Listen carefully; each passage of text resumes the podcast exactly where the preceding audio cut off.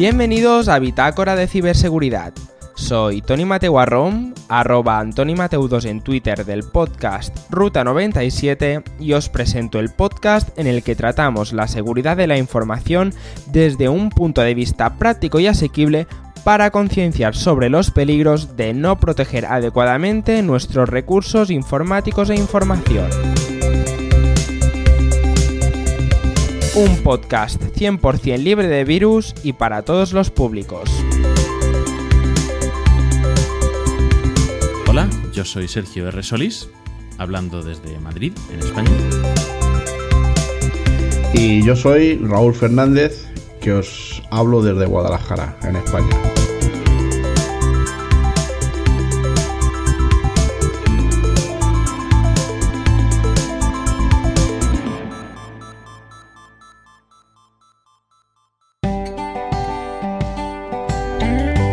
Bitácora de Ciberseguridad. Un programa de AV Podcast. Sonido en red.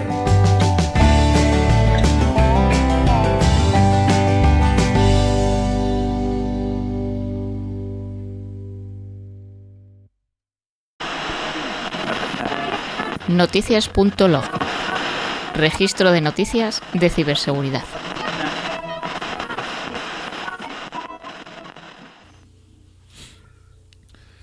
Bueno, Raúl, este mes venimos sin un tema central, pero traemos un par de noticias mm, interesantes. Pues sí, ¿no? la verdad es que este fin de semana no se ha dado, no se ha dado nada mal. Bueno, este fin de semana no se ha dado nada mal, pero eso lo dejamos para el final del programa. Vamos a mantener la tensión, Eso que es. yo, cre- que yo creo que ya lo sabe todo el mundo, pero bueno. Y pues este mes de octubre nos ha traído dos importantes noticias de, de ciberseguridad. Una relacionada con las redes Wi-Fi y otra, una vez más, con un ransomware. Que es ya Sí. el tercer gran petardazo de ransomware. Sí, sobre todo la de, sobre todo la de la red del wifi, aparte de llamativa, ha creado bastante, bastante revuelo. Porque bueno, la del ransomware, yo creo que estaba ya incluso de alguna manera prevista dentro del sector, porque la verdad es que se está extendiendo de una manera, de una manera exponencial este tipo de ataques. Pero la de wifi sí es muy, es muy curiosa. Y además tengo que decir que yo no he llegado a entenderla completamente. Ahora la tratamos un poquito y a ver si, si consigo que... La explicación sencilla, a ver si así no, nos enteramos todos un poquito de, de por dónde van los tiros. La explicación para dummies. Yo, si la entiendo yo, la entiende casi todo el mundo, seguro. Bueno, pues mira, vamos a empezar por ahí, Sí. ¿no? Aclarando que el- la vulnerabilidad que se ha hecho pública, aunque hay todavía documentación que presentar, se llama Crack Attack, o Crack Attacks en plural. ¿Vale? Eh, crack es eh, las siglas que ha utilizado, eh, a ver si me sale el nombre, Matti Van, Van Hoef. Sí, es de aquí, de Ma- Valladolid. Sí, de Valladolid, de, más o menos de Bélgica. A la- ma- Entonces es Matthew Van Hoef, ¿vale? De la Universidad KU Leuven. Entonces, pues crack, lo que, que se escribe con K al principio en vez de con C, significa Key Reinstallation Attacks. O sea, ataque de reinstalación de claves. Y vamos a ver un poquito cómo funciona. ¿A qué afecta este...? Que no, no- no lo he puesto en la escaleta, pero vamos a explicar a qué afecta. Este ataque afecta al cifrado de las redes Wi-Fi. Sí. ¿Vale? De todos sabemos que las redes Wi-Fi pueden ser abiertas, pueden llevar cifrado y llevamos muchos años diciendo, ya prácticamente han desaparecido, que no hay que usar el cifrado WEP.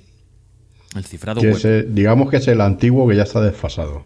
Está desfasado, mm, todos los routers nuevos ya que ponen los operadores o que te compras, todos ya soportan WPA2, ¿vale? Eh, el caso es que, pues eso, casi WP ya no existe. WP era muy fácil de romper y, y se recomendaba no utilizarlo. Se sustituyó rápidamente por WPA, que era el objetivo, pero se vio que era muy urgente sustituirlo, y se sacó WPA mm, deprisa y corriendo Sí. estaba como sin terminar. Y entonces salió WPA 2, que era lo que querían desarrollar. Sí. Entonces WPA es solo un paso intermedio para que hubiese algo que sustituyese a WEP. ¿Vale? Pero era WPA es WPA2 sin terminar. Sí. Entonces, ya tenemos WPA2 y durante pues 15 años tranquilamente ha sido el estándar de alta seguridad en redes Wi-Fi. Y luego, este sistema luego tiene dos sistemas de cifrado, ¿no? El AES o el TPIK, ¿puede ser? Sí, pero eso ya luego va por dentro el cómo se comparten las contraseñas o el cifrado. Ahora vemos de modo mm, abierto cómo funciona, porque utiliza distintas tecnologías para hacer el cifrado, y, y vamos a ver cómo en una de esas partes el propio protocolo tiene un defecto que puede ser aprovechado para hacer un ataque. Y es un defecto nativo del propio protocolo VPA2. Y es, esto es lo que sorprende, que no ha sido descubierto en todos estos años, que es un defecto nativo del protocolo. ¿Vale? Entonces, Sí. para empezar, eh, cuando emparejamos dos dispositivos vía Wi-Fi eh, con WPA2, hay un proceso, ¿no? Que es el de que nos pide la contraseña de la red Wi-Fi. La contraseña de la red Wi-Fi, en general, en este caso no tiene nada que ver con este problema de seguridad. ¿Vale? La contraseña de red Wi-Fi es solo para que el punto de acceso Wi-Fi sepa que nosotros somos usuarios autorizados. Dice, hombre, pues te sabes la contraseña, pues te dejo entrar. Pero luego el tráfico no se cifra con esa contraseña. El paso primero, una vez que introducimos esa contraseña de red Wi-Fi, es el handshake o apretón de manos. ¿Vale? Es un proceso por el que nuestra computadora o teléfono se pone de acuerdo con el punto de acceso Wi-Fi, normalmente un router, para establecer una contraseña que cifra las comunicaciones de datos. Es decir, la primera contraseña es para acceder a la red y luego lo que ocurre es que cada vez que nos conectamos a una red, entre el router y el móvil o el- la computadora se ponen de acuerdo y generan una contraseña aleatoria nueva Sí. y la utilizan para cifrar durante esa durante lo que dure esa conexión los datos que se transmitan entre ellos. ¿Vale? Sí. Entonces, no es la clave del Wi-Fi, es una clave nueva que se genera cada vez que nos conectamos al Wi-Fi. Entonces, cliente y punto de acceso realizan el handshake de cuatro mensajes, ¿vale? Es el four-way handshake, se llama. Y se envían estos mensajes para asegurarse de que los dos tienen la misma clave. ¿Vale? Porque si yo envío algo cifrado con una clave y tú no tienes esa misma clave, pues no lo vas a poder descifrar. Sí. Vale, entonces, ¿en qué consiste el ataque? Pues en que si el atacante puede bloquear o trucar las comunicaciones e infiltrarse, tiene que estar en el alcance del punto de acceso, ¿vale? No es un ataque que se puede hacer remotamente, tienen que ponerse al lado de tu casa o de tu oficina para llegar a tu punto de acceso wifi. Se trata de eh, manipular al ordenador o al teléfono móvil para que reciba mm, varias veces el tercer mensaje, el que lleva la clave. El cuarto mensaje es en el que el terminal le confirma al router o punto de acceso, oye, sí, ya tengo la clave, esta es la clave, venga, ya me la sé. Realmente no se transmite la clave, se transmiten otras cosas, pero la idea es mm, perturbar ese tercer mensaje para que nunca pueda confirmar la, la clave. ¿Qué ocurre? Que si se le mandan muchos mensajes, se obliga al router a enviarle muchos mensajes al teléfono. Eh, cada vez genera una clave nueva en base a unos números determinados y con suerte eh, y con tiempo, al final es cuestión de tiempo, el atacante va a descubrir qué clave es la válida que se puede utilizar. ¿Por qué? Porque el defecto del sistema es que se pueden repetir claves. Es decir, que una clave que ya se ha usado se puede volver a utilizar. O sea, Entonces, en el momento. digamos que no hay un límite, o sea, hace los. Yo lo que estoy entendiendo. Hace los tres. Hace, manda los tres mensajes, ¿no? Si manda el router manda un mensaje al cliente, el cliente manda otro Eso al es. router, que es con, con los números iniciales para generar las claves. Sí. Luego, el router manda ese tercer mensaje de confirmación de la clave al cliente, al teléfono móvil o al ordenador. Y ese tercer mensaje es el que, hay que, el que el atacante tiene que conseguir que se repita. Vale, eso es. O sea, o sea, digamos que no hay un límite, o sea, o la vulnerabilidad está en que eso se puede repetir indefinidamente, ¿es así? Exactamente, hay que manipular, hay que meter ruido en el espectro, hay que forzar, hay que generar mensajes falsos para hacer que el router repita mucho ese tercer Vale, mensaje. esa era la duda que yo tenía.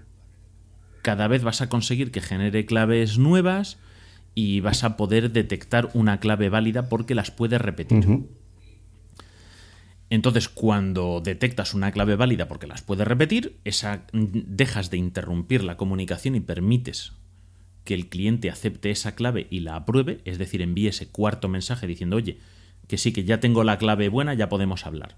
Y entonces ya utiliza esa clave para, me, me quiero conectar a tal página web y le envías esa pregunta, esa solicitud al router cifrada con esa clave. Y el router te responde, oye, pues mira, ya tengo esta página web que me has pedido, tómala. Y eso va cifrado con esa clave, pero claro, esa clave ya la conoce el atacante. Claro. Entonces el atacante ya puede ver todo el tráfico de ese objetivo. O sea, hay que tener en cuenta que este ataque es objetivo a objetivo. No consigues en ningún momento la clave de la red Wi-Fi. ¿Vale? No, no entras dentro de la red tal cual. Pero lo que te- Para todos los dispositivos. Pero- Entras para el dispositivo que has atacado. Y eso te permite monitorizar la red, me imagino. Monitorizar el tráfico de ese objetivo. Entre ese objetivo y el router. No el de cualquiera. Sí. ¿Vale? Entre ese objetivo y el router, que puede ser entre ese objetivo y otro equipo dentro de la misma red. Pero tiene que estar involucrado ese objetivo cuya clave tú has descifrado. Entonces, en definitiva, la, vul- la vulnerabilidad no está en los routers, sino que está en los dispositivos en sí. Principalmente sí, efectivamente. Efectivamente. Luego además se da un caso particular que en dispositivos Android o Linux, si se repite esto lo suficiente, hay algunos casos en los que directamente no es que tengas que buscar una contraseña que se haya repetido y que puedas reconocer para descifrar el mensaje, siendo atacante, sino que si se repite las suficientes veces, el dispositivo decide utilizar una contraseña que es todo ceros. Ah, va. ¿Vale? Porque ve que hay un problema, necesita comunicarse y lo pone todo a ceros y. Sí, Y hace, entonces, claro. hace una especie de reset y claro, ahí está la vulnerabilidad, ¿no? Claro, la vulnerabilidad en este caso es que el atacante sabe que tarde o temprano va a poner esa contraseña de Claro. todo a ceros y en cuanto la tenga, pues nada, le dejas hablar. ¿Qué ocurre? Que ahora ya tienes a un atacante que puede descifrar el tráfico que va de esa computadora al router o del router a esa computadora. Entonces sí. puede vigilar el tráfico o puede incluso manipularlo. Puede hacer un ataque de man in the middle, ¿no? Un ataque de hombre en medio. Sí, efectivamente. ¿Vale? Eso pues puede ser que yo me esté descargando un PDF y el atacante me lo cambie por otro. O me cambie las mm, DNS, cuando yo hago una solicitud de DNS, me modifique la respuesta y en vez de darme la IP correcta de una página web, me dé la IP de una página falsa. Sí, claro. ¿Sabes? A lo mejor tú imagínate que yo me quiero conectar a la página de acceso a mi cuenta de Gmail, ¿no? Para meter mi usuario y contraseña. Y entonces él, al hacer un ataque de estos de man in the middle, puede eh, modificar el tráfico. ¿Vale? Es bastante más complejo, pero podría modificar el tráfico, engañar a, a mi ordenador y que cuando él haga una solicitud de decir, oye, ¿cuál es la dirección IP? Mi navegador pregunte, ¿cuál es la dirección IP del servidor de gmail.com? En vez de responder con la IP, dejar que responda la red con la IP de ese servidor, responder el atacante diciendo es esta y entonces te lleva a una página falsa Sí. Tú metes tu usuario y contraseña, él te da un error y luego te redirige a la página buena. Pero claro, ya te ha- le has dado a él el usuario y la contraseña. Claro, y aquí entiendo que tampoco podemos hacer mucho más, sino actualizarlo más, lo más rápido posible los dispositivos, ¿no? Exactamente, ya mm, varias distribuciones de Linux han sacado actualizaciones. Android no estoy seguro. iPhone, eh, iOS publicó ayer una actualización que corrige Sí. esa vulnerabilidad. Android- Windows ha publicado también. Sí, Windows, en- por lo menos en el día, lo hizo muy rápidamente y parece ser que Android eh, va a tardar en desplegarse por el problema que tienen de fragmentación, claro, de, de versiones. Exactamente. Entonces, el, el tema está en que hay que actualizarlo lo antes posible. Están saliendo también actualizaciones para routers, para desde el lado del router poder minimizar el problema lo máximo posible, porque también tenemos que tener en cuenta que hay routers que yo tengo a lo mejor en la oficina un router que hace de punto de acceso wifi, pero como no llega a toda la oficina, luego tengo un repetidor por ahí. Eso es. Entonces ese otro punto de acceso repetidor se está conectando al rute, al punto de acceso original, como si fuese un ordenador, para luego crear el otra red wifi. Sí, claro. Entonces sufre de la misma vulnerabilidad. Es verdad. ¿Vale? Entonces hay que tener cuidado y tenemos que estar pendientes de esta actualización, vigilarla y, y actualizarlo lo antes posible. Vamos a dejar en, en la página web el, el enlace a la web oficial de la página que han creado, que es eh, Ujú. ¿vale? Crack, eh, K-R-A-C-K y attacks, pues A-T-T-A-C-K-S.com. Y esa es el- la página oficial del que ha descubierto este problema, donde viene todo mucho mejor explicado de lo que yo lo he hecho, pero en inglés. Viene incluso un vídeo demostración atacando a un teléfono Android. Y luego, pues vamos a poner enlaces al blog del lado del mal, que lo explica en español Sí. bastante bien. Eh, Wheel of Security, e incluso la Wikipedia ya tiene su entrada para Crack Attacks. Entonces, básicamente es eso. Este es el problema que nos encontramos. Además, el problema grave es que no hay a la vista una alternativa a WPA2. Claro. ¿Vale? Esto se va a solucionar actualizando los firmwares y sistemas operativos, pero porque van a aplicar una solución por encima. Un parche. Pero es un. Exactamente, es un parche por encima, va a solucionar el problema. Pero digamos que el problema sigue siendo nativo del propio protocolo WPA2. Ujú. Y ahora mismo, mm, que yo sepa, no hay a la vista perspectiva de que otro protocolo vaya a sustituir a WPA2. Pues no. Esperemos que. Entonces, Esperemos que se, que se solucione con esto y que, y que no haya más problemas en el horizonte por el momento. Por el momento. Pero bueno, lo primero que queremos es dejar claro al, al público en general que no tienen que, que entrar en pánico por esto, ¿vale? Lo primero que tenemos que pensar es que el atacante tiene que venir, o sea, si nos quiere atacar a nosotros, tiene que venir y ponerse a atacar en el entorno de- del alcance de nuestra Wi-Fi. Sí, tienen que ir a tu red específicamente. Claro. Exactamente, tienen que estar geográficamente allí. Y luego tienen que ir atacando objetivo a objetivo. Entonces tendrán que ir atacando hasta que descubran cuál es el ordenador de cada objetivo, o si ya han investigado a lo mejor lo pueden averiguar de otra manera. Pero es un ataque que requiere...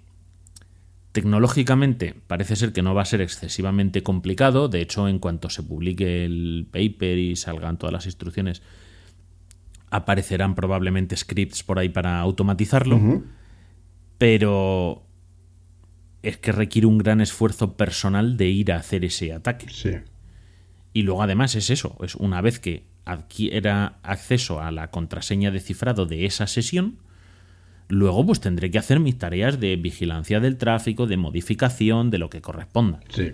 O sea, entonces todo eso también hay que saber hacerlo y necesita su dedicación, o sea que no es un ataque que vaya a afectar masivamente como en el caso de los ransomware o algo por el estilo.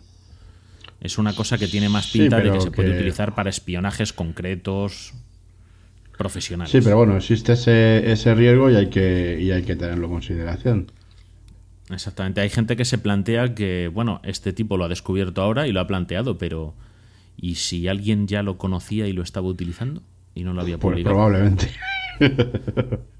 porque el- el- esta persona que lo ha publicado mm, cuenta en el propio blog, que ha- en la propia página que ha creado, que lo descubrió de casualidad revisando código que estaba preparando para su tesis. Sí, sí, sí. O sea que de esto que un día dices, "Ah, voy a echarle un vistazo por si acaso. Y entonces se dio cuenta de algo y se empezó a, empezó a hacer pruebas y pues de ahí empezó a hacer un trabajo paralelo a su tesis. O sea, tiene su tesis por un lado, que involucra también redes inalámbricas, y pues se dio cuenta de ese pequeño detalle de que se podía repetir claves y entonces empezó a investigar cómo poder explotar esa vulnerabilidad Sí. y ha sido capaz de encontrar la forma de hacerlo, Pues que sí. es lo grave. Bueno, en, en definitiva, ya para, si te parece, para cerrar este tema, eh, lo único que hay que tener en cuenta que tenemos que, igual que se está demostrando con otro, con otros tipos de, de, de ciberataques o de vulnerabilidades que hay que tener al día las, todas las actualizaciones de los, de los dispositivos. Exactamente, ya pasó, por ejemplo, con, con lo de WannaCry, que meses después de la crisis, no sé, una empresa, un fabricante de coches muy importante, no sé si era coreano, no me acuerdo ahora, resulta que sufrió una gran infección de WannaCry y dices, hombre, vale que antes mal porque no estabas actualizado y tal, pero ya que han salido los parches, ya, o sea, salieron los parches en enero, la crisis se dio en mayo. Bueno, Vale que del- no los hubieses aplicado antes, pero una vez que ya ha salido la Del crisis. sector industrial haremos un programita que va a dar mucho juego.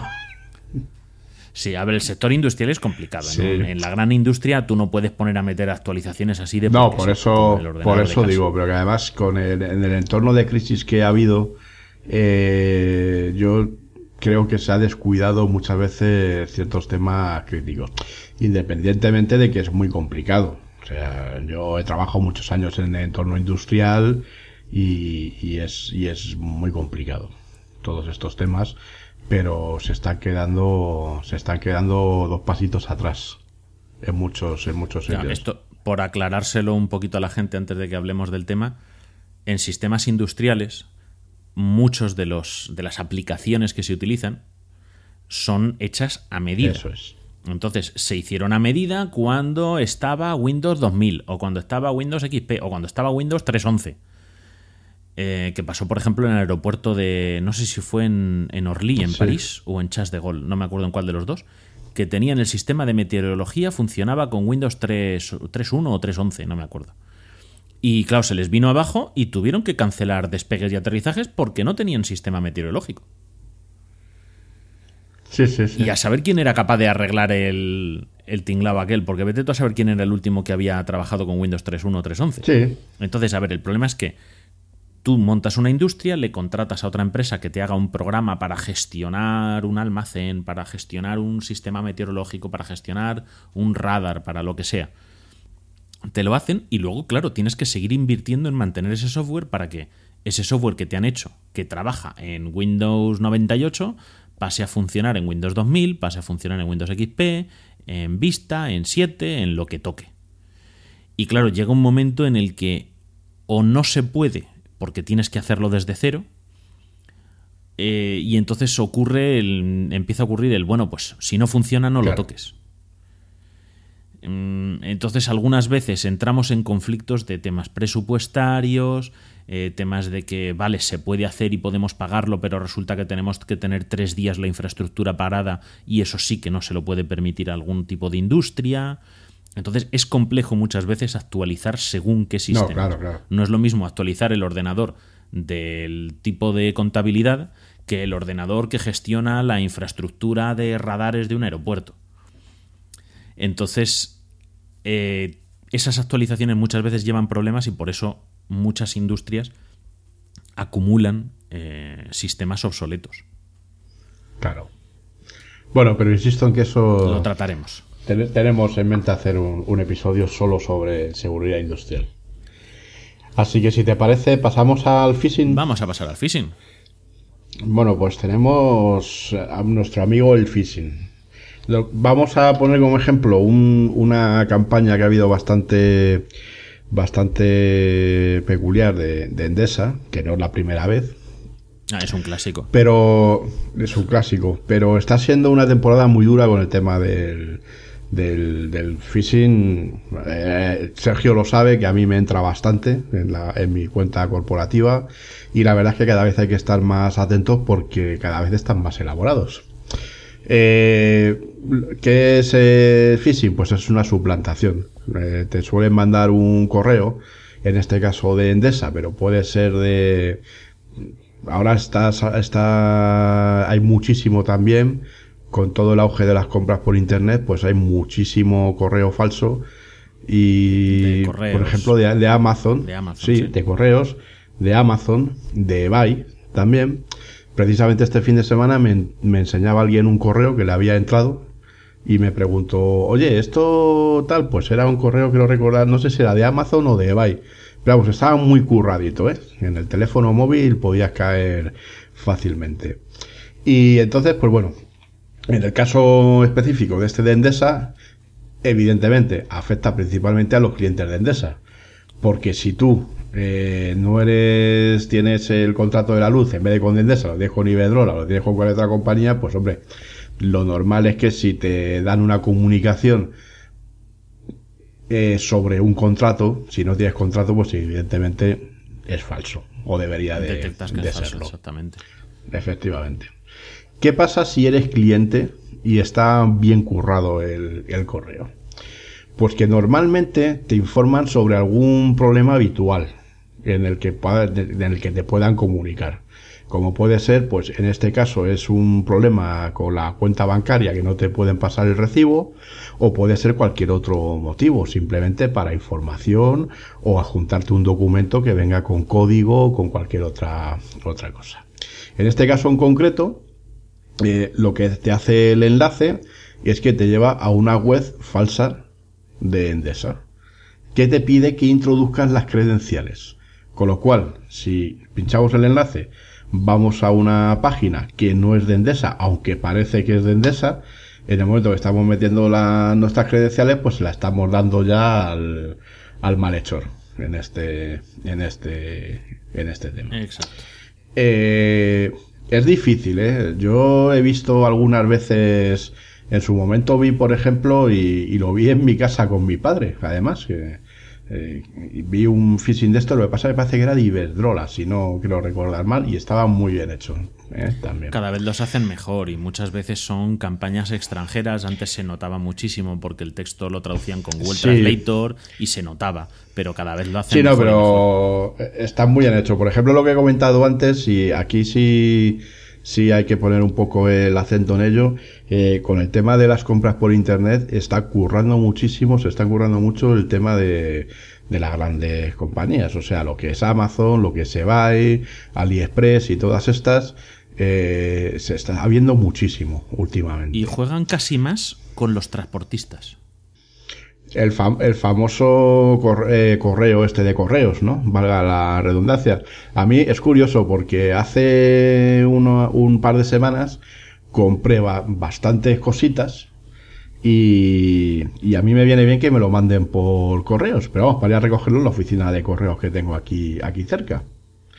Y es curioso porque, claro, mm, me empezaron a mandar mensajes de correos que cuando fui a pinchar en el primero dije, "Pues, espérate, vamos a ver si realmente es el de correos, no vaya a ser que dé la casualidad que sea un mensaje falso, o sea que ya entras como un poco en modo de paranoia. Sí, claro, pero es que como entre- En ese sentido. Como entre al mismo tiempo que estás esperando un paquete, Claro, ahí es donde ahí más está el tema. Claro, ¿qué es lo que pasa? Porque cualquiera diría, bueno, es que tal, bueno, es que esto, eh, cuando, y esto entra en otros temas que hemos hablado ya otras veces, cuando alguien se hace con listas de correo, eh, las, esas listas de correo las suele utilizar para estas cosas. ¿Qué pasa? Que si yo soy el malo y mando 3 millones de correos con un aviso de correos, por estadística, es muy probable que siempre haya alguien que en ese momento esté esperando a alguien y pinche el enlace pensando que es su, que es su envío. Correcto. Entonces, con que solo sea un 1 por mil, pues siempre vas a tener un incauto que va a caer en ello, pero simplemente porque las circunstancias son, son favorables. Bueno, y entonces, ¿cómo distinguimos un en- enlace verdadero de uno falso? Eh, a ver, hay, hay, hay una comprobación. Normalmente, eh, normalmente mirar el. Normalmente hay que verificar el dominio desde el que te mandan el, el correo. Eh, a ver, si te viene de una cuenta que es eh, clientescorreos.gmail.com, pues no es de correos. O Obviamente. sea, correos tiene que tener un dominio que sea correos.es o correos.com o el que utilicen o el que utilicen habitualmente. El rusiski.ru tampoco vale. Entonces, pues bueno, esa es una de las esa es una de las de las maneras. Eh, si tenemos dudas, si tenemos dudas, siempre podemos entrar manualmente también a la página web, sea de Endesa, sea de, correos o sea de quien sea donde normalmente sabemos que tenemos además un canal de comunicación con la empresa, donde podemos hacer cualquier tipo de consulta. No nos cuesta ningún trabajo si creemos que, que tenemos un, un mail donde nos están pidiendo información que es eh, relevante y sensible. Tenemos una cuenta de correo de atención al cliente de esa misma compañía donde les pongamos un correo y les digamos, oiga, he recibido esto y tengo sospecha de que es falso. Te Exacto. pueden contestar diciendo que sí, que no, o cualquier tal, oye, o directamente pues llamarles por teléfono y hablar, y hablar con, y hablar con ellos. Y hay una recomendación que siempre hago, que es que, aunque Sí. el email parezca verdadero, en vez de darle al enlace que te mandan, es abrir tú el navegador y escribir Sí. la página web a la que tienes que ir. Y si tienes Sí. cuenta, accedes y normalmente, pues eso, en las empresas que son de banca, de servicios, pues como la luz, el agua, etcétera, suelen tener un buzón de mensajes por si te tienen que hacer llegar notificaciones. Sí. ¿Vale? Esto lo hacen precisamente para evitar el tema del phishing. Si a ti te han mandado un email de que no puedes, no te han podido facturar el último mes, y resulta que tú entras en la página por tu cuenta sin usar ese enlace, y en el buzón de mensajes no está esa advertencia, entonces es que es falso. Y lo mismo y muy importante con los adjuntos, porque ahora estamos hablando de los enlaces, que es lo que ocurría en la campaña esta de Endesa. Pero Sí. normalmente nuestro banco, sobre todo los bancos, y la, bueno, y estas compañías, normalmente no mandan adjuntos a no ser que se los hayamos pedido. Por ejemplo, Movistar me parece que sí manda un adjunto en PDF. Pero el Sí, banco no eh, suele hacerlo. Te dice, vaya usted a la web, acceda a su portal y se lo descarga. Así que si recibimos un email del banco con un adjunto, mm, cabe la posibilidad de que ese adjunto lleve algún tipo de malware. Sí, hay que decir en este sentido lo que está comentando Sergio. Cada vez se mandan menos adjuntos precisamente por temas de por temas de seguridad. Lo normal es que es que el proveedor te mande un correo electrónico o te mande un mensaje directamente al teléfono móvil y te diga, oye, tienes la factura de este mes disponible o mira, hay un problema con la cuenta o con el número de teléfono o hay tal y te inviten a que entres en la página web y, y lo resuelvas mediante el método tradicional de entrar, meter tus claves y, y ya está. Yo en una de las compañías que tengo de teléfono móvil ni siquiera te mandan enlaces ya a su página web. Te dicen que entres en la página, te dan el, el- te dan el, el enlace genérico y, y que a partir de ahí pues operes de manera normal y corriente. Los bancos también empiezan a hacer eso, a no ponerte ni siquiera en enlace. Sí. O sea, te dicen, vaya usted a la página web y mire esto. Y entonces tú Sí, vas sí, a la página web por tu cuenta y lo miras. Y así sabes que si en- te llega otro email en el que te dicen, no, tienes que ir aquí. Te lo ponen en grande, en negrita, como en el email este de Endesa que luego os Sí. enlazaremos. Mm, centrado, en otro color. Eh, es demasiado. O sea, está muy urgente. Además, siempre los mensajes de phishing normalmente tienen eh, dos tipos de, de características: urgencia y problemas. Sí. ¿Vale? Hemos tenido un problema para entregar el envío, se nos ha perdido, no podemos facturarle y vamos a tener que hacerle un recargo. Eh, Siempre es problemas y urgencia, problemas para que no nos dé tiempo a pensar y hagamos clic donde no debemos. Hay una, en este sentido, hay una variante de- del tema este del phishing que es el timoste del CEO, ¿no? Para las empresas. Sí, eso ya es más específico, es el, el whale fishing, o fishing de Eso ballenas, es. lo llaman. Y es eh, ese el objetivo es. Puede ser llevar dos orientaciones, o engañar al propio alto cargo de la compañía, o suplantar al alto cargo de la compañía para engañar a un cargo medio. Sí. O sea, hacerte pasar por el alto cargo para decirle, fulanito, que es que tenemos que cerrar este contrato y tienes que hacer una transferencia a esta cuenta o vamos a perder el negocio.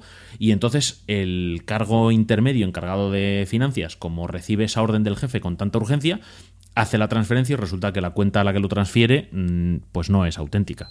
Sí, esto, esto suele ser además los lo viernes a última hora. Pues eso, cuando se supone que el jefe está jugando al golf y está el de contabilidad allí cerrando los Exactamente. temas. Y que quiere cerrarlo para poderse ir pronto a casa con la familia, que es lo que toca. Efectivamente. Pero bueno, es una variante específica y, y bueno, pero vamos, el- el- la idea es que el phishing cada vez se está se está está mejorando cada vez más y, y es más difícil dilucidar ya lo que es eh, verdadero de lo falso. Aunque volvemos a lo de siempre y volvemos a lo que ha dicho antes Sergio, no, que no cunda el pánico. Con, cua- con tres o cuatro sencillos pasos de verificación se puede normalmente saber si es verdadero o falso. Y en caso de duda, se obvia el correo, se pone uno en contacto con la compañía y, y ya está. Y se resuelve, y se resuelve el tema. Y listo. Y luego para los enlaces, en el 99% de los sistemas, sobre todo en el ordenador, o sea, si tenemos dudas, no atendamos ese correo en el teléfono, nos vamos al ordenador, lo abrimos en el ordenador, Eso y es. si dejamos el cursor encima del enlace, o nos abre una ventanita al lado del enlace diciendo a qué dirección nos va a llevar, o en, normalmente en la esquina inferior izquierda nos lo muestra. Y nos pone el enlace al que nos va a llevar, porque yo puedo crear un enlace que diga eh, avpodcast.net barra mm, ciberseguridad, ¿no? Que es donde tenemos alojado nosotros la web. Sí. Pero luego puedo hacer que el enlace te lleve a otro sitio distinto. Es decir, una cosa es el texto que se muestra y otra cosa es el vínculo. Claro.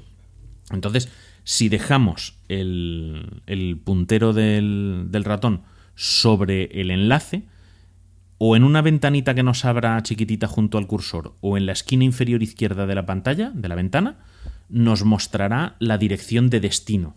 O sea, es a dónde nos va a llevar si hacemos clic en ese enlace. Eso es. Y ahí es donde tenemos que verificar que la dirección sea válida, correcta, que no nos han cambiado dos letras, que no han sustituido una letra por otra para engañarnos.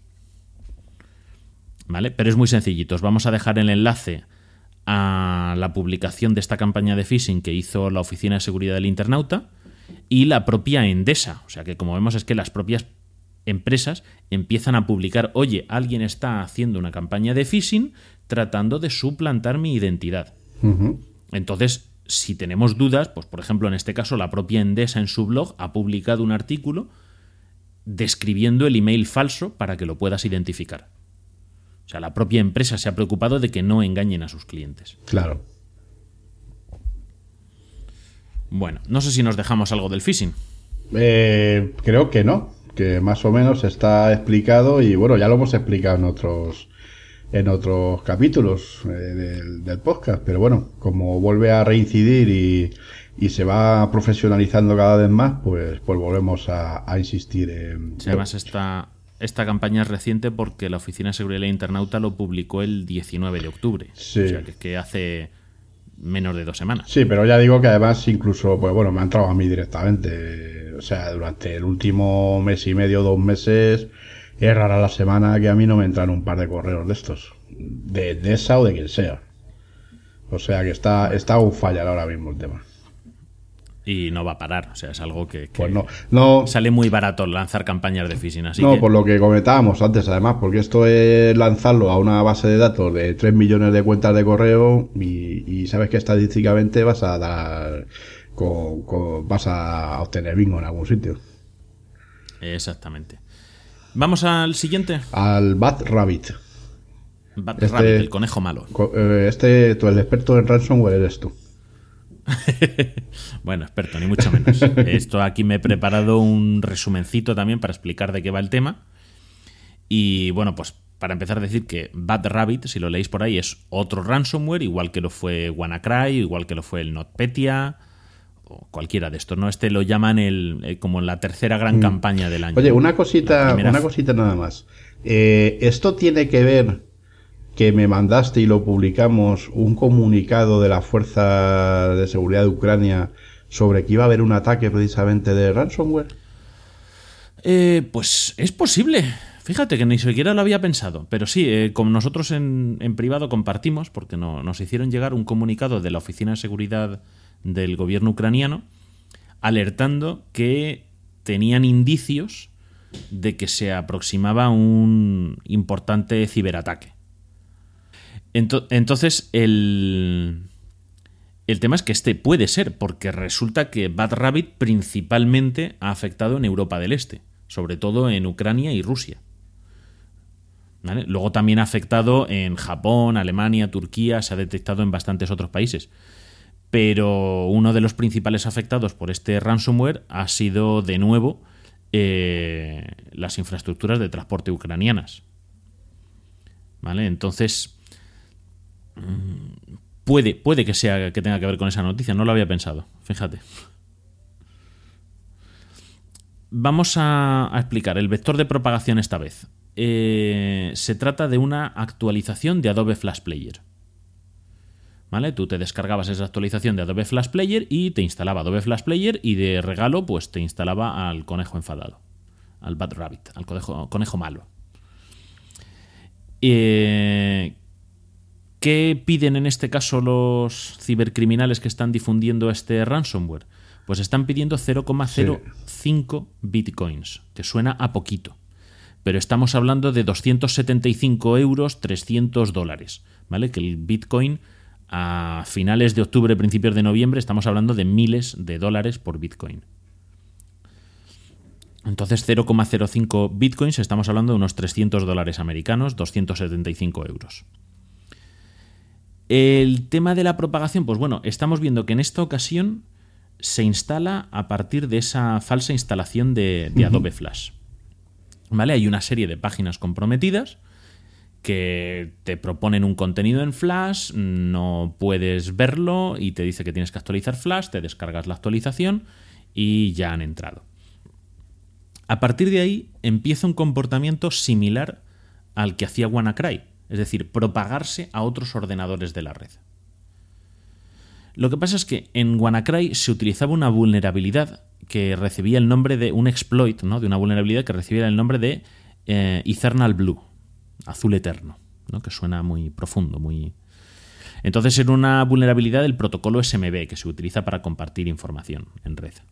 En el caso de Bad Rabbit, el exploit recibe el nombre de Eternal Romance, romance eterno que es aún más profundo y más místico. Entonces, bueno, parece ser que es otro de estos vulnerabilidades y exploits que se filtraron a través de, bueno, de lo que se robó de la CIA y la NSA y que ha estado publicitando el grupo de Shadow Brokers, que ya lo hablamos en su día. Me parece que en el programa de WannaCry hablamos un poquito de ellos. Entonces, lo que hace Bad Rabbit una vez que está en nuestro ordenador porque un empleado o un miembro de la familia o quien sea se ha descargado esta instalación es que escanea los servicios que hay en red a los que tiene acceso y busca eh, servicios que utilicen SMB. Y entonces, de la manera más tonta, dice, bueno, yo tengo una forma de entrar con este Eternal Romance en esos sistemas e infectarlos también. Pero claro, necesito saber el usuario y la contraseña de ese servicio SMB. Pues no te creas que se han quebrado mucho la cabeza. ¿Vale? El, exploit este no es capaz de saltarse la protección de usuario y contraseña. Entonces han dicho, bueno, como la gente no se preocupa lo suficiente por configurar bien las cosas, pues vamos a usar nombres de usuario y contraseñas por defecto. Entonces prueban nombres de usuario como administrator, user, guest, FTP, work, ¿vale? Nombres clásicos que se utilizan así a nivel técnico muy de, venga, lo dejo así puesto y, y ya. Y luego, pues contraseñas, pues también administrator, guest, user, 1234, 1234567889, password, password 123.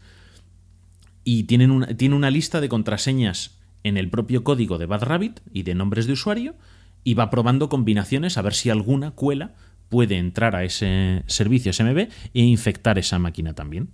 Así que, hombre, la primera medida de seguridad, vale, tu primer ordenador cae porque has picado y te has descargado el flash, pero claro, si es que si luego encima tienes sistemas con contraseña, usuarios y nombres de usuario y contraseña por defecto, pues eh, van a lograr propagarse a esos otros servicios que estén utilizando SMB.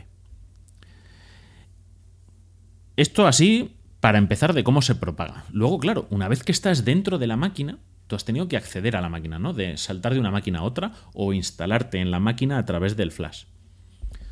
Eh, lo que tiene que hacer para poder empezar a cifrar ficheros a punta pala y, cuantos más mejor y hacer todas las maldades que tenga que hacer, un malware tiene que hacer lo que se llama una escalada de privilegios.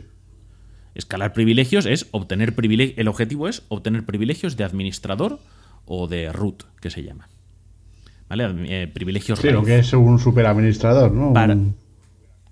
Exactamente. Entonces, cuanto más privilegios obtengas, a más cosas tienes acceso y más maldades puedes hacer. Bueno, pues hay una herramienta que se utiliza en hacking que se llama Mimikatz.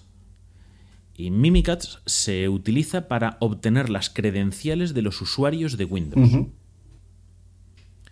¿Vale? Hay varias versiones, ha evolucionado. En Bad Rabbit no he llegado a entender cómo, no, no- no he podido meterme en profundidad, pero parece ser que la versión de Mimikatz de, de Bad Rabbit debe tener bastantes peculiaridades de- en el cómo la despliegan.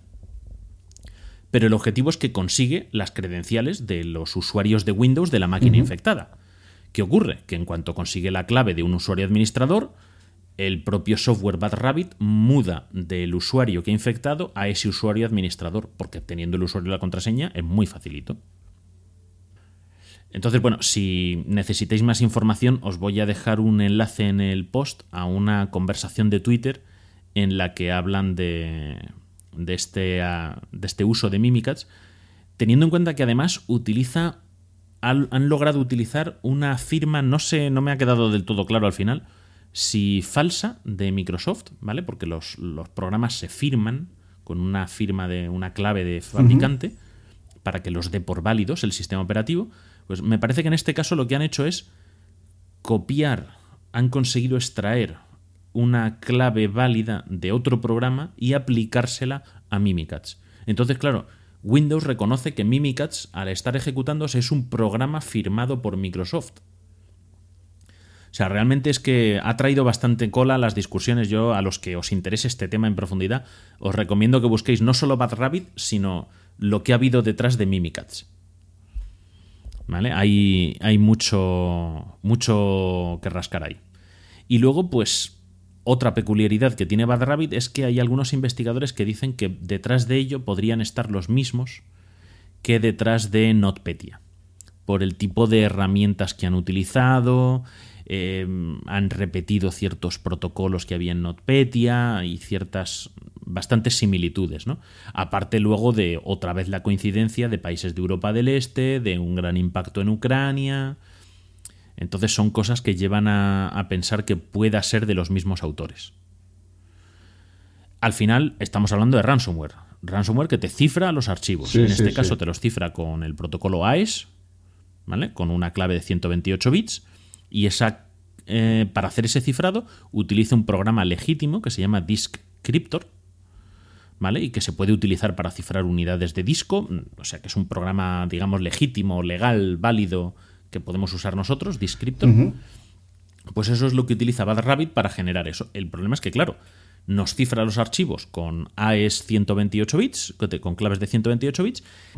Lo que hace el ransomware normalmente, y en este caso, es que genera una clave aleatoria de cifrado en el propio ordenador infectado y con esa clave cifra todos los archivos. Es un, AES es un sistema de cifrado simétrico con la misma clave cifras y descifras. Lo, Sí, es lo que comentábamos antes de, del wifi. ¿no? Exactamente, sí. Con la, la misma clave que ataca eh, cracks, crack attacks, pues ese mismo tipo de clave, ¿no? Aunque en, en cracks Sí. attack mm, creo, bueno, puede ser AES también, sí. Eh, perdón. Lo que hace es que la, la utiliza para cifrar el archivo y luego borra el archivo original y se queda solo la copia cifrada. Claro. Va cifrando todos los archivos con la misma clave y cuando termina, lo que hace es que esa clave que he utilizado para cifrar los archivos y que es aleatoria, es decir, que solo está en nuestro ordenador, sería muy raro que coincidiese en otro ordenador, la cifra también. O sea, genera un archivo cifrando esa clave. Para eso se utiliza un sistema de claves asimétrico. Un sistema de cifrado asimétrico. En un sistema de cifrado asimétrico tenemos una clave pública y una privada. Entonces, lo que Bad Rabbit eh, tiene es la clave pública. Con esa clave pública cifra la clave AES.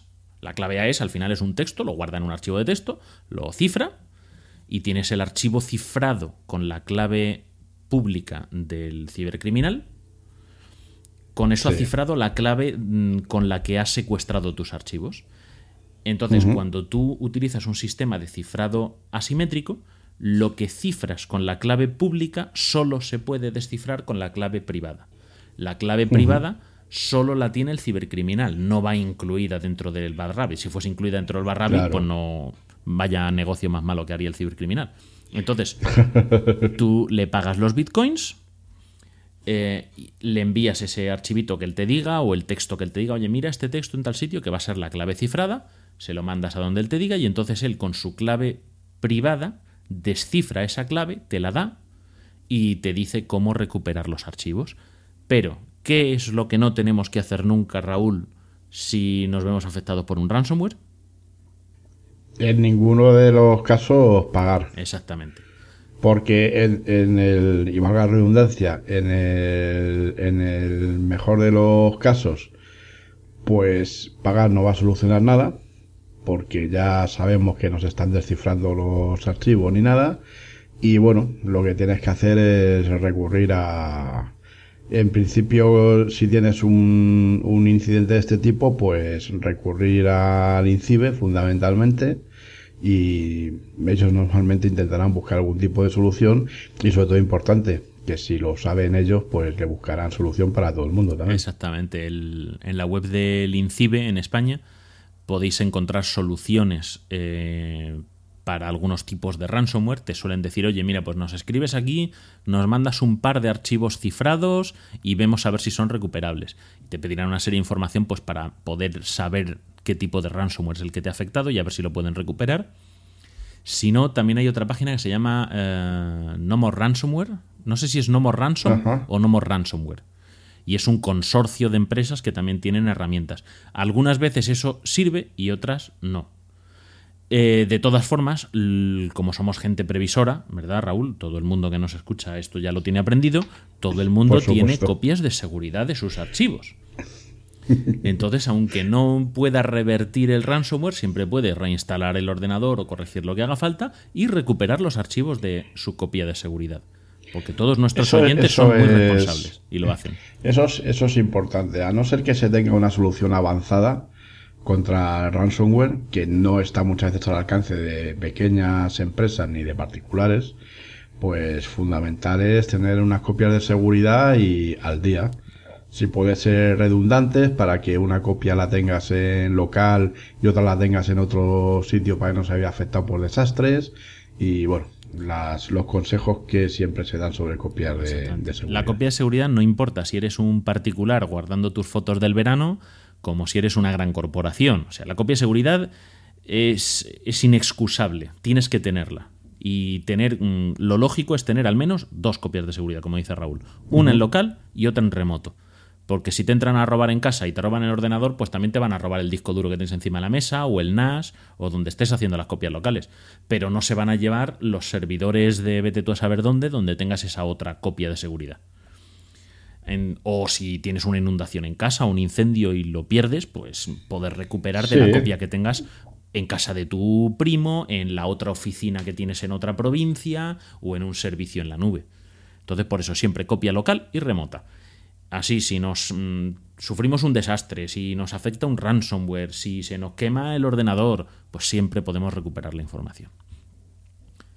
Entonces, bueno, para cerrar el tema, deciros que os vamos a dejar también la alerta que publicó el CERTSI sobre este Bad Rabbit y luego pues noticias en The Hacker News, en Una al Día de Ispasec y de Will of Security. Eh, Pues algunos artículos son más básicos, otros son más técnicos, así cada uno consume el que, el que más le pueda interesar.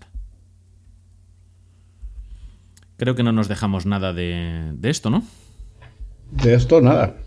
Ya luego, bueno, aunque siempre lo decimos al final, pero de todos los temas que hablamos, por supuesto, siempre os animamos a que si veis que nos dejamos algo, tenéis cualquier tipo de duda, pues que nos escribáis y, y intentamos solventar cualquier duda que tengáis también. A veces en los propios comentarios del blog nos han dejado alguna nota, se puede corregir ahí mismo y se añade y va añadido al, al resto del post para que lo pueda consultar cualquiera.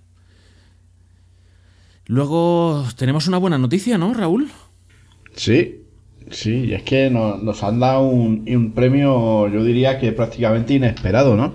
Yo- Porque Yo diría que totalmente inesperado. Totalmente inesperado. Bueno, nos han dado el premio al podcast Revelación de, este año 2017 que concede la Asociación Podcast, que es una asociación sin ánimo de lucro que lo que busca es pues fomentar el precisamente el, el- el podcasting. ¿Mm? El podcast, bueno, los que nos escucháis ya lo sabéis, es un, es un audio. Es un audio que puedes consumir pues cuando, cuando quieras y puede ser de las temáticas más, más variadas. Los premios eh, se dan a- en varias categorías.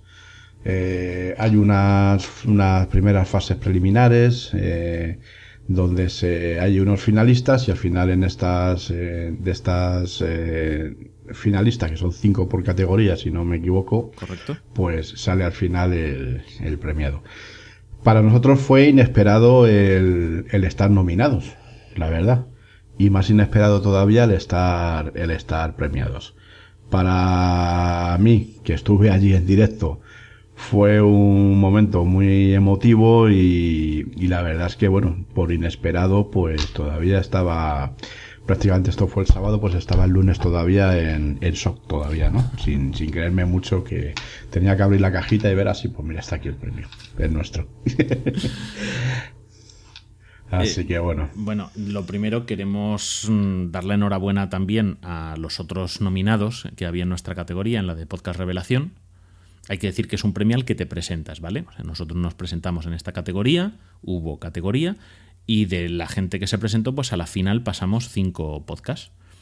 Aparte de nosotros estaban Crónica en Negro, que es un podcast que hace Mespaznar y que te cuenta la historia de crímenes famosos en España. Te cuenta la historia, no se mete en amarillismos, no se mete en conspiraciones, no se mete en lo que pudo ha- haber sido o no. Te cuenta los datos que se conocen.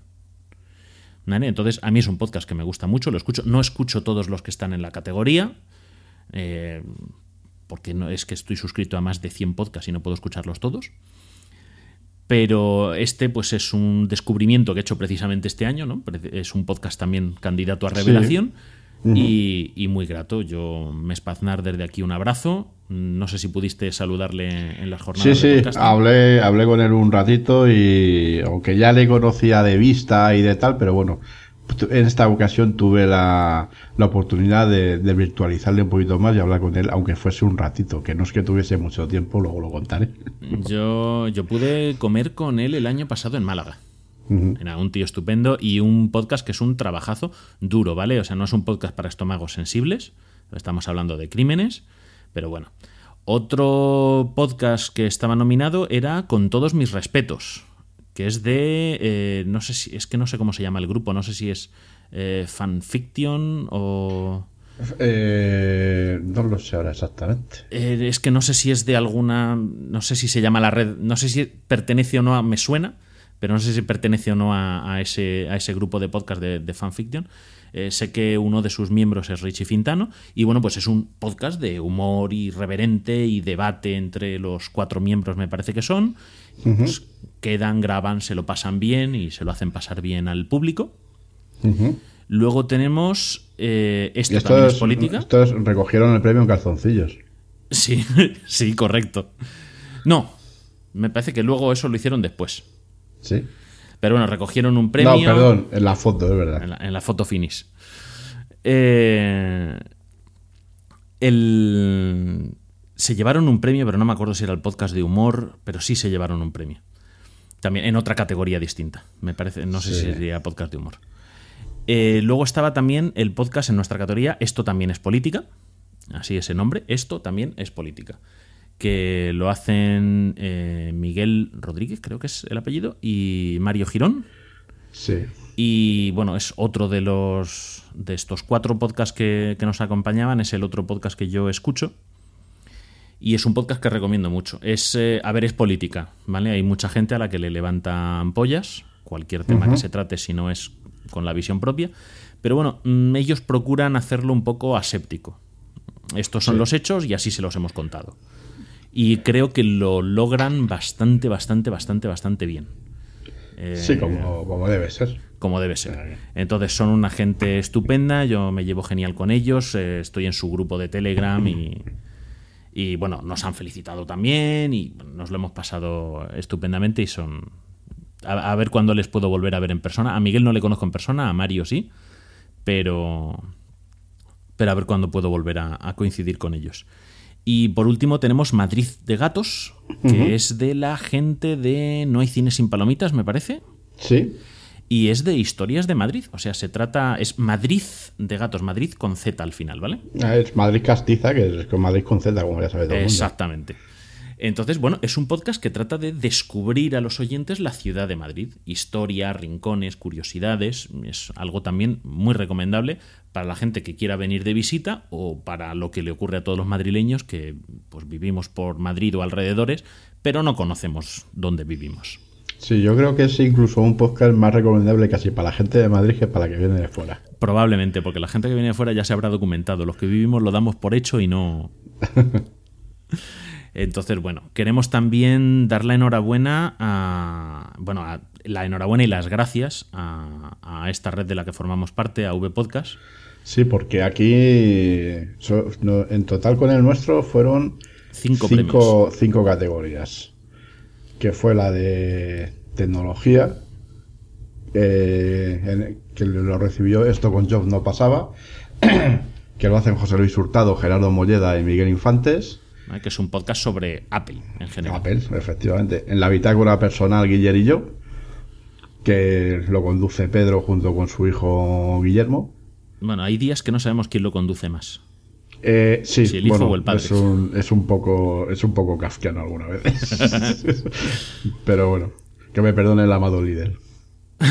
En la categoría general ganó el podcast Ya conoces las noticias de Pedro Sánchez, el padre de Guiller. Otra vez. Yo, la verdad es que andaba entrando y saliendo, le dije, mira, macho, quédate allí con el micro y ya está. Porque no hacía más que subir y bajar y volvía a aparecer en escena.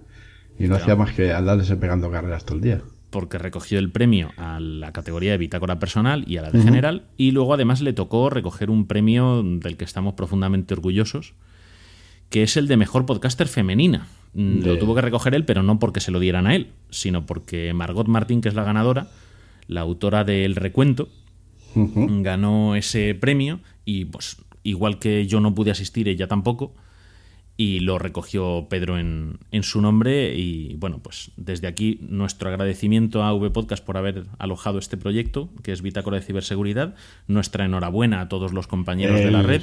El premio de Margot, que por cierto lo tengo yo aquí. Para dar. Ah, sí, a ver cuándo quedamos para dárselo. O sea que también he comprobado que es de verdad. También es de verdad, ¿no? Es Sí, físico, he- o sea, Lo he mordido y eso. lo has mordido como Rafa Nadal. Ahí.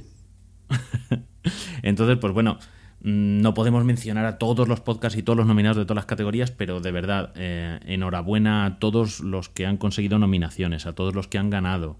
Eh, gracias a toda la gente que votó en las fases preliminares y en las finales. Y, y bueno, que este es un trabajo que hacemos para compartir lo poquito que sabemos Sí. que esperamos que lo disfrutéis y que si os gusta, pues nada, pedir que lo compartáis, que nos dejéis mensajes o reseñas o... y que siga llegando cada día un poquito más de gente. Y bueno, esto es- es, eh, no lo hemos comentado, se- estos premios se dan en el marco de unas jornadas nacionales que se hacen anualmente de podcasting que en este año pues se hicieron en Alicante.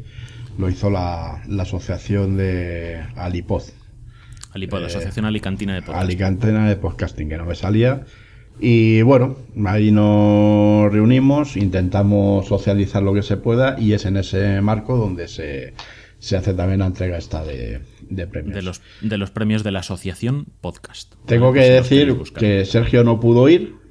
Yo al final pude ir el sábado por la mañana y venirme el, el domingo a mediodía. Con lo cual, pues bueno, todos los que estáis escuchando, ya algunos os lo he dicho ya por otros medios. Disculpadme porque, porque no he podido hablar con mucha gente ni ver a mucha gente. Así que. Bueno, bueno, ocasiones habrá. las prisas es lo que, las prisas es lo que tienen. Pero bueno, es que así es la fama. Bueno, ahora si te parece, Raúl, vamos a hacer una pausita y vamos a meter aquí el audio de la entrega de nuestro premio, que Sí. además tuvimos un, un honor inesperado y es que fue un compañero nuestro el que te entregó el premio. Sí, sí. Sí, además eh, estábamos tan convencidos él y yo de que no nos íbamos a llevar el premio, las cosas como son, que, fue un poco como que, que, bueno, ya está de broma José Luis, ¿no? Bueno, pues eh, fue José Luis Hurtado, el, cabeza de esto con Jobs no pasaba y de otros proyectos pues como Cinemateca, Educación, eh, Educando, que, participó el. hicimos el crossover el episodio pasado. Pues eh, José Luis es el que le tocó entregar el premio de Podcast Revelación. Y, bueno, pues fue una sorpresa agradable porque, claro, pensando que lo entregaba él, eh, que seríamos los otros los premiados, no, nosotros no teníamos esperanza en ganar. Y cuando ves que es un compañero de la misma red de podcast el que entrega el premio, pues entiendes, hombre, pues eh, va a ser raro que nos toque a nosotros. Pero oye, fue así y, y nada, un abrazo enorme, José Luis. A ver si logro desvirtualizarte, que todavía no. Yo Raúl ha tenido esa oportunidad, pero yo no. Sí, yo he desvirtualizado a mucha gente, a José Luis, a Gerardo, a Miguel, a Manuel, a bastante gente, a Igor. A Pedro también, ¿no? A Pedro tú no le conocías en persona. Sí, Pedro me costó, Pedro me costó. Ahora, en vez del ojo que ver, le llamo el ojo que no ves. Pero bueno, es una broma, ¿eh? Pues nada, sí, aquí, aquí os dejamos ese audio, ¿vale? Muy bien.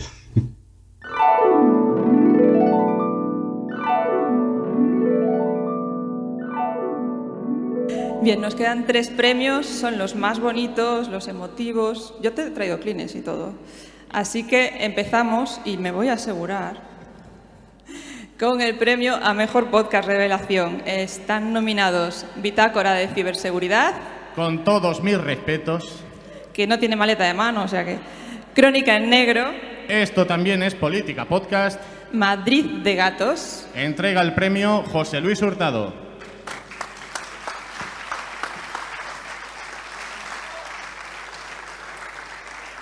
Hola, buenas noches otra vez. Para mí es un honor dar el premio a uno de los cinco mejores podcasts nuevos de 2017, aunque los cinco son maravillosos. El ganador es Raúl, Bitácora de Ciberseguridad.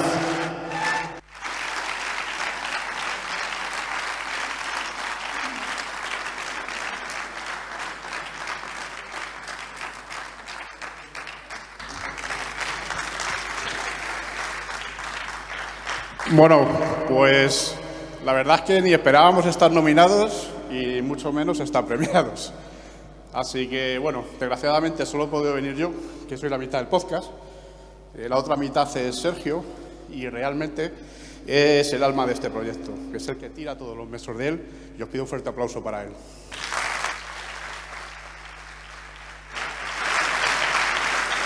Y muchas gracias también a, a V Podcast por cobijar este proyecto y sobre todo a Pedro y a José Luis por aguantarnos. Muchas gracias a todos.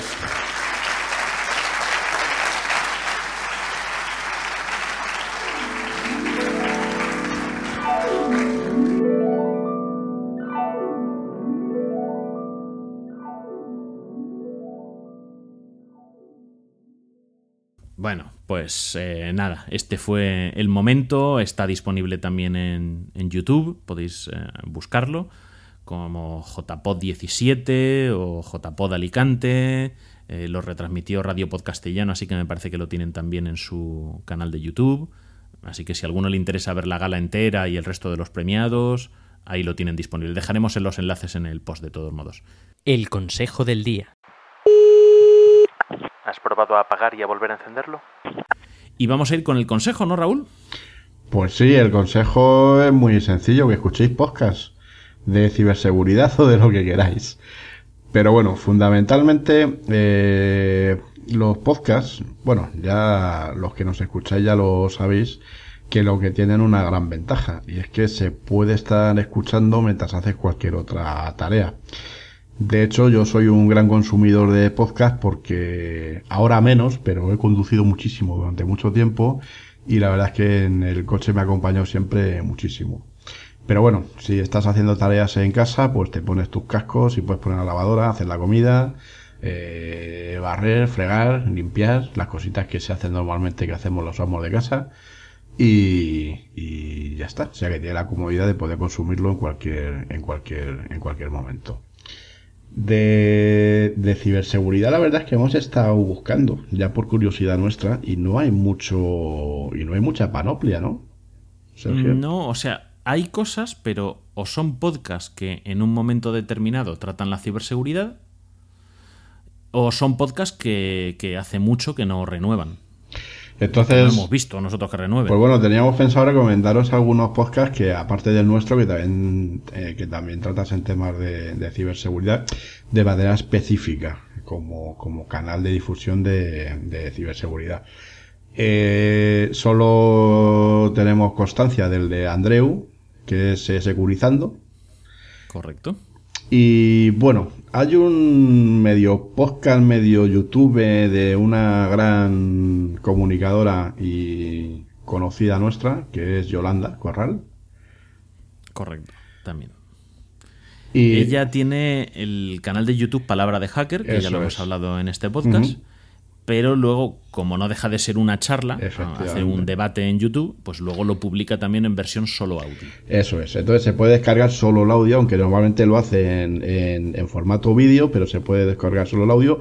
Y yo normalmente tengo que decir que lo escucho siempre en audio, que es de la manera que puedo escucharlo cuando lo puedo escuchar. Y, de, y no tenemos más recomendaciones en este, en este aspecto. Si conoce... Bueno, hay, sí. hay uno que hace bastante que no graba, pero que está bastante bien. Además, tiene una edición bastante radiofónica, activa, eh, con sus musiquitas y tal, pero estaba, estaba muy bien. Y se llama Crimen Digital. Sí. ¿Vale? Orientado a informática forense. Sabemos que, por ejemplo, la Universidad de Alicante ha sacado uno ahora recientemente, pero que está centrado en temas de, de prevención de suicidio escolar y de ciberacoso.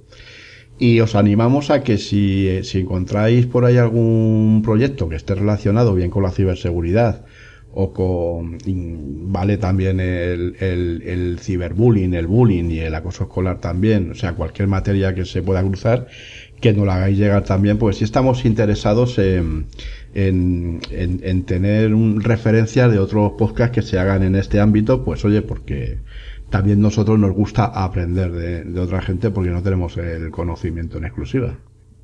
Vale. Y si tenéis, eh, si sois autores de algún tipo de podcast, eh, recomendaros que, que, lo inscribáis. Me parece que hay ahora mismo al menos tres directorios que yo conozca, que están el de la Asociación Podcast, uh -huh. el de Podcast eh, con K, P-O-D-K-A-S, y creo que la Asociación de Oyentes de Podcast, ASESPOD, sí. Asociación de Escuchantes de Podcast, también tienen un directorio. Así que aparte de inscribiros en iTunes, en iVoox y en esos sitios, si tenéis un podcast, ir a esos directorios, pues porque conseguís también un poquito más de visibilidad. Os dejamos los enlaces en el post. Y si escucháis un podcast que no encontréis en esos directorios, escribid a ese podcaster y decir que se inscriba. Para que consiga más y más difusión también. Creo que no nos dejamos nada más, ¿no, Raúl? Pues no, creo que nada más. Bueno, pues hoy hemos hablado de Crack Attack. Para ser un, hemos hablado... para ser un podcast de Fortuna JPod, pues bueno, no está mal. Sí, porque siempre con las JPod hay un poco de resaca, ¿no? Sí, yo. Y, y, encima está la maldición del premiado, que ya sabes, ¿no? De esos premiados que dejan de grabar. Entonces nosotros nos hemos forzado a grabar para, para evitar esa tentación. Y bueno, pues hoy hemos tratado lo de Crack Attack, el Phishing de Endesa, el Bad Rabbit. Eh, hemos hablado un poquito de nosotros con este del premio. Ha sido un. Para agradecerlo a todo el mundo. Ha sido un episodio menos estructurado de lo habitual, pero bueno, es, es lo que hay, de momento. Esperemos que lo disfrutéis y bueno, pues el mes que viene volveremos con otro programa más. Muy bien. Recordaros que, que tanto este podcast como el resto de AV Podcast eh, lo tenéis a vuestra disposición gracias a que nos dan cobijo, amor y cariño la gente de Neodigit en sus servidores. Y que nos podéis encontrar también en, profesionalmente en proyectoalbedo.com. Y vamos a dar ahora los medios de contacto. Correcto. Nos podéis buscar como Bitácora de Ciberseguridad en Facebook. Como arroba Vitaciber en Twitter. La página web es avpodcast.net barra ciberseguridad. Y nuestra y no la dirección de correo Eso. que es bitácora de ciberseguridad arroba gmail.com o si quieres hacerlo más fácil ciberseguridad arroba avpodcast.net también que, se, que es más fácil de tenemos recordar. dos, que tenemos dos cuentas nunca me acuerdo Es la misma, es la misma, ¿eh? No te Ah, es la misma, sí. Es la misma Tú cuenta. Ya es has hecho tu magia, ¿no? No, esa me la Ah, dieron hecha. mira. Eso que te has ahorrado. Bueno, gente, ha sido un placer estar un mes más con vosotros. Y nos vemos en el próximo episodio. Adiós y gracias por escucharnos.